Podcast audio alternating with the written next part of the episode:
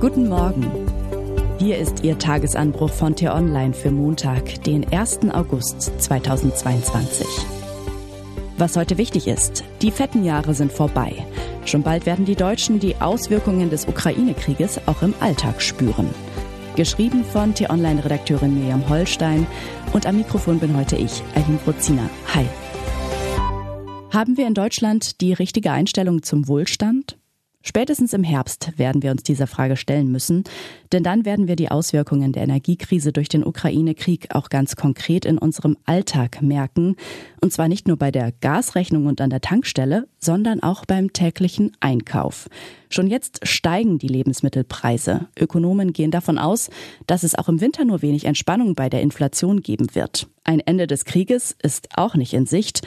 Und selbst wenn es doch in den nächsten Monaten dazu kommen sollte, werden die Folgen der Sanktionen gegen Russland auch bei uns noch lange nachwirken.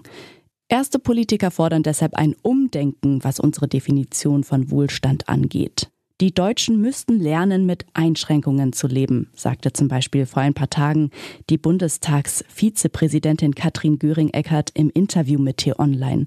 Endloses Wachstum werde es nicht mehr geben. Man müsse sich daher vom Gedanken der Überflussgesellschaft verabschieden, so die Grünen-Politikerin. Über Jahrzehnte herrschte der Glaube vor, die Globalisierung brächte für uns nur einen Markt der unbegrenzten Möglichkeiten mit sich. Alles war permanent verfügbar. Avocados aus Mexiko, Kiwis aus Neuseeland, Erdbeeren im Winter aus Ägypten, kein Problem. Die Ukraine-Krise zeigt uns die Grenzen der globalisierten Wirtschaft auf. Beim Öl, beim Gas, beim Getreide. Wir können Spannungen in anderen Teilen der Welt nicht mehr einfach wegatmen und so tun, als gingen sie uns nichts an. Wenn China seine Drohungen gegenüber Taiwan warm machen sollte, dann hätten wir es hier mit der nächsten internationalen Krise und einem Zusammenbruch zahlreicher Lieferketten zu tun. Klar ist, niemand darf hungern oder frieren in Deutschland. Jenseits dieser roten Linie muss aber nicht jede Einschränkung auch gleich eine Entbehrung sein. Wenn etwa weniger importierte Lebensmittel im Angebot sind, könnte das die regionalen Erzeuger stärken. Für die Konsumenten bedeutete das, frischere Produkte und weniger CO2-Belastung. Die Pandemie hat dazu geführt, dass viele Deutsche in den vergangenen zwei Jahren den Urlaub im eigenen Land verbrachten und dabei oft überrascht wurden von der Schönheit, die die einheimischen Orte und Landschaften zu bieten hatten.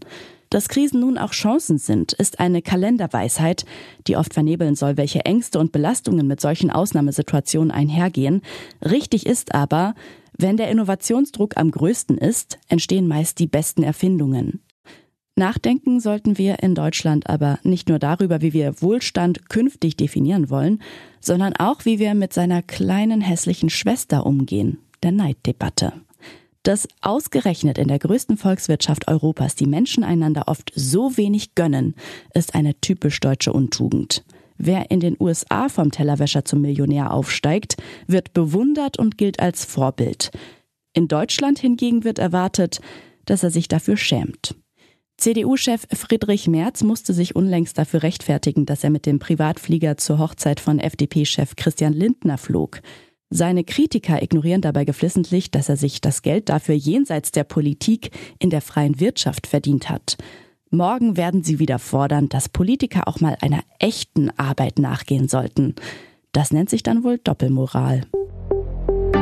Was heute wichtig ist. Siegerinnen der Herzen.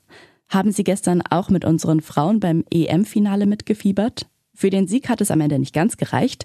In der Verlängerung kassierten die Deutschen das 2 zu 1. Die Herzen der Menschen in der Heimat hatten sie da aber schon längst gewonnen. Die Chancen stehen gut, dass auch nach dieser EM der Frauenfußball endlich die Aufmerksamkeit bekommt, die er verdient. Frau Betschi ist wieder. Andrea Nahles ist zurück. Ab heute ist die frühere SPD-Chefin, die einst mit manch derbem Spruch ihre politischen Gegner auf die Zinne brachte, ganz offiziell neue Chefin der Bundesagentur für Arbeit und damit der größten Behörde in Deutschland. Tod einer Impfärztin. Mit zwei Trauerkundgebungen wird heute um 20 Uhr in Linz und Wien der Ärztin Lisa Maria Kellermeier gedacht. Die Allgemeinmedizinerin aus Seeweichen am Attersee war am Freitag tot in ihrer Praxis aufgefunden worden. Die zuständige Staatsanwaltschaft schließt ein Fremdverschulden aus. Eine deutsche Hackerin, die sich in den Fall einschaltete, brauchte nach eigenen Angaben nur sechs Stunden, um als mutmaßlichen Urheber zweier Morddrohungen einen deutschen Rechtsextremisten zu recherchieren. Und was ich Ihnen heute insbesondere empfehle, bei uns nachzulesen. Tschüss Kuhmilch. Früher war sie der Inbegriff des idyllischen Landlebens. Heute gilt sie als Klimakiller. Die Kuh. Wie das Tier und seine Milch zum Auslaufmodell wurden, schildert meine Kollegin Theresa Chrismann. Das war der T-Online-Tagesanbruch, produziert vom Podcast Radio Detektor FM. Uns gibt's auch morgen wieder und am Wochenende mit einer Diskussion zum wichtigsten Thema der Woche. Abonnieren Sie den Tagesanbruch doch, dann verpassen Sie keine Folge. Vielen Dank fürs Zuhören und Tschüss.